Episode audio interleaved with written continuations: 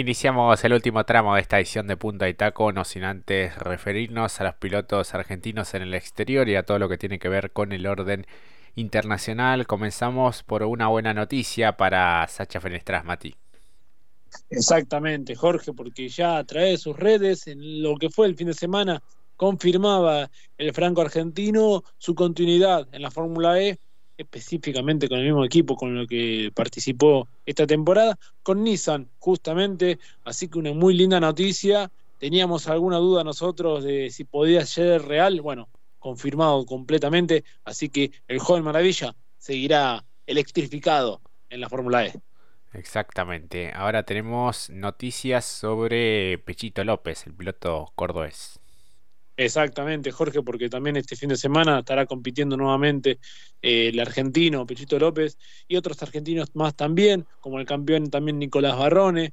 Eh, eh, entonces, vamos a tener una actividad muy interesante en Endurance, allí en Fuji, en las seis horas, que será prácticamente ya el viernes, digo bien, con los entrenamientos y posteriormente clasificaciones para después, ya el 10 de septiembre, justamente, realizar la competencia a eso de las 11 en Argentina, bueno, para que comience dicha función de cara a lo que va a ser ya la recta final del campeonato, teniendo la mejor expectativa para Pechito para intentar de descontar y, e ilusionarse por competir el campeonato. Exactamente, bueno, hablamos de Canapino, lo que fue su paso en la última fecha, donde bueno, no terminó del todo bien. En su intención, como él mismo dijo, de apretar un poquito más, terminó eh, abandonando en una carrera, bueno, que lo vio nuevamente este ganador a Alex Palou, que eh, bueno, repitió título. La verdad que fue eh, increíble la temporada de este piloto español. Así que bueno, Carapino que ya se apronta para lo que es este cierre de temporada. Eh, la cita pendiente, la del número 17 del año, este próximo fin de semana en Laguna Seca, en eh, California. Exactamente, Jorge. Para destacar lo de Palau, como bien lo recalcabas, segunda corona 2021 y 2023, eh, dándole el campeonato número 15 a Chip Ganassi, con quien parecía que no iba a arreglar o no sabía si iba a continuar. Lo cierto es que también en horas confirmó su continuidad, que ya ve lejana la posibilidad de ir a Fórmula 1, porque en la etapa que estuvo con McLaren fue más de alejamiento a la Fórmula 1 y por ende el piloto ve con buenos ojos seguir en la Indy, así que positivo para él. Recordemos que ganó cinco ¿no? de las competencias de la temporada, Mid Ohio, Road America, Detroit, Indy, el Gran Premio de Indy por supuesto, y Portland. Exactamente, sí, donde pudo, bueno, ratificar lo que venía haciendo su temporada con este eh, nuevo título. Así que bueno, expectantes de lo que pueda hacer también el Titán Recifes eh, en esta presentación en Laguna Seca en California. Como bien lo comentábamos recién. Hablamos de Franco Colapinto, lo que tiene que ver con Fórmula 3. Eh, bueno, un fin de semana con diferentes sensaciones. Creo que eh, cierra una temporada que si bien tuvo algunos altibajos, me parece que, con lo que tenía, con la herramienta que tenía, hizo bastante. Al menos esa es mi apreciación eh, personal, Mati. Sí, podemos ambos estar de acuerdo, ¿no? Eh, realmente tuvo un trabajo formidable este fin de semana. También a lo largo cambió mucho, esto lo, ya lo habíamos mencionado anteriormente en programas anteriores, porque hicimos todo un repaso, siempre lo mencionábamos al respecto. No fue el mejor de los comienzos, independientemente de lo de Australia, ya ustedes lo reconocen, saben a lo que me refiero, la, aquella eh, exclusión por los elementos no homologados, cuando había hecho la pole, bueno, pero este cierre de fin de semana fue para la carrera sprint con un triunfo, la verdad que él se le esperaba con muy buenas expectativas, lamentablemente lo del domingo es cuestión de suerte, ¿no? Lamentablemente solamente casi ni un giro pudo realizar, si bien él sentía problemas con la suspensión, pero se terminó de complicar con roces y toques en el pelotón que lo obligaron a abandonar, quizás el sabor agrio más, el que más nos duele a todos nosotros, es que O'Sullivan quedó segundo y es el piloto de la Academia Williams y queda mejor posicionado que Franco. No es malo, es como decía Jorge, termina en el cuarto puesto del campeonato, ¿no? Teniendo una remontada formidable incluso en Mónaco y en Barcelona, entonces teniendo victorias en sprint, pero bueno, no le alcanzó por nueve puntos, tan solo nueve puntos, es increíble, pero bueno, yo creo que con los pergaminos suficientes, con un equipo que acá hay que ser también honesto, ¿no? No solamente caerle a Franco, con un vehículo de segunda línea, podríamos decir, termina en top 5. Yo creo que MP eh, Motorsport o tranquilamente lo tiene un año más en Fórmula 3 o lo que todos, me parece que todos estamos de acuerdo, pegar el salto a Fórmula 2. Exactamente. Bueno, terminó cuarto en el campeonato, como decías, a solo nueve puntos del subcampeón. Creo que, bueno, eh, llegó con chances, ¿no? De, llegar eh, como escolta en este certamen. Los números, bueno, dos victorias, cinco podios y la gran sumatoria que tuvo, ¿no? En 14 de las 18 carreras que hubo esta temporada.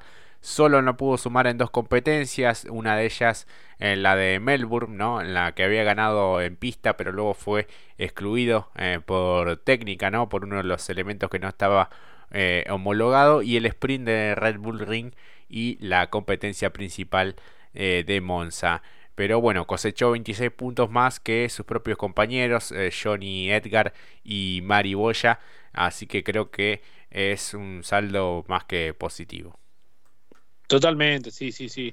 Eh, después podemos extendernos mucho más y analizar, pero en principio para mí una temporada de ocho puntos muy, muy afable para él. Me parece que por lo menos deja muy en claro las intenciones, como dije, para Fórmula 3 un año más, que no lo veo mal, o pegando el salto a Fórmula 2, por supuesto. Exactamente, así que bueno, veremos qué es lo que sucede para el 2024 para el querido Franco Colapinto. En cuanto a Fórmula 1, bueno, Verstappen sigue sumando más récord eh, y bueno, nuevamente fue implacable.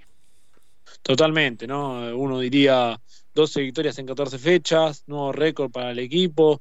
Eh, ¿Cuál es su peor resultado? Dos segundos puestos en Arabia Saudita y ahora Sebastián. Bueno, eh, veremos cómo será cuando llegue la carrera de Singapur con nuevo circuito de características que le benefician mucho más a Checo Pérez, ¿no? Pero bueno, en principio una, para mí fue entretenida la competencia por momentos, creo que eh, podríamos citar un poquito a Canapino, ¿no? Eh, siendo por detrás de un vehículo como el de Max Verstappen se está divirtiendo, ¿no? Porque si bien había una especulación de que Ferrari sí dio un salto de calidad, pero yo creo que estaba muy, muy holgado el resultado para justamente eh, Max Verstappen, por ende por eso ganó. Me parece que no es necesario, tendría que haber habido orden de equipo por Ferrari para que no haya tanta aspereza entre Leclerc y Sainz, si bien Sainz siempre tuvo que, eh, tener que ceder ante los intereses de Leclerc porque es el segundo piloto, pero después esto se vio que cuando hubo no hubo orden eh, estuvo hasta allí estuvo bien, vale, me parece, me, agradó, pero no hay que pasarse mucho de ese límite de la agresividad. Quizás yo lo veo con otros ojos, quizás estoy equivocado, ¿no? Lo cierto es que fue sublime el trabajo de Russell, eh, estuvo hasta ahí Hamilton, eh, lo de Albon eh, pescó nuevamente para Williams, hay que decir, sumar algunos puntos. otro undercut de McLaren, Piastri, ni que hablar. Pero bueno, en líneas generales Aston Martin desaparece en Monza, lamentablemente para el Nano no ha sido la mejor de las fechas, esto ya se veía en clasificación. En líneas generales va a seguir creciendo en los números, me parece. Eh, no, no hagan apuestas en contra de Max por lo que queda de la temporada, excepto la próxima. Me parece que ahí eh, suma bien para Checo Pérez por las cualidades que él maneja en circuitos de este tipo. Si quieren apostar, creo que en las apuestas uno a a 35 van, ¿no? Así que no, no. Pero en líneas generales, muy buen funcionamiento para sacarse el sombrero ante el trabajo del holandés. Exactamente. Así que bueno, vamos aquí cerrando nuestro programa del día de hoy. Ha pasado bastante rápido. Eh, con bueno, muy buenos invitados. Agradeciéndole siempre a los pilotos por tenernos en cuenta. Y bueno, testimonios. Así que bueno, la verdad que muy, pero muy completo, Mati. Y ya nos enfocamos este próximo fin de semana con la actividad en el Mouras de la Plata y también el 9 de julio con el TC2000 y el Series. Totalmente, y ya que hacemos rápido el cierre, estuvo trabajando Werner en La Plata, tanto el lunes como en el día de ayer.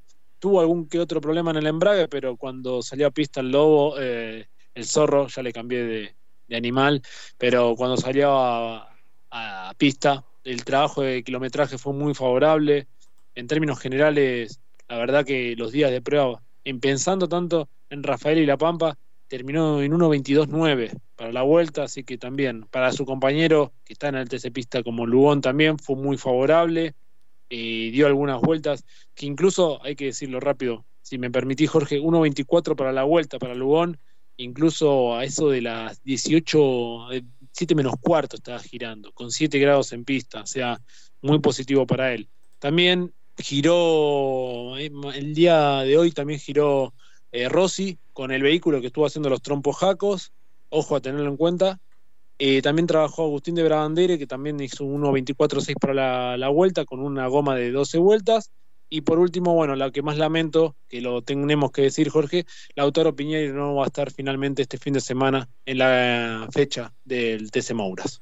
Una verdadera pena, ¿no? Eh, viene lidiando un poco con la cuestión presupuestaria también. bueno, viene siendo todo muy cuesta arriba en todos los órdenes y el automovilismo no es la excepción. Así que bueno, Mati, la verdad, un verdadero gusto poder compartir estas dos horas con vos, con toda la audiencia. Y bueno, la seguimos como siempre en Punta y Taco 2023 en las redes. Por supuesto que sí. Muchísimas gracias a todos que nos acompañaron. Fierreros y fierreras, amigos y amigas, a disfrutar lo que viene el fin de semana, TC2000 y toda la actividad en la CTC y sus categorías. Un gran abrazo para todos, muchas gracias por habernos acompañado y será hasta la próxima. Chau chau.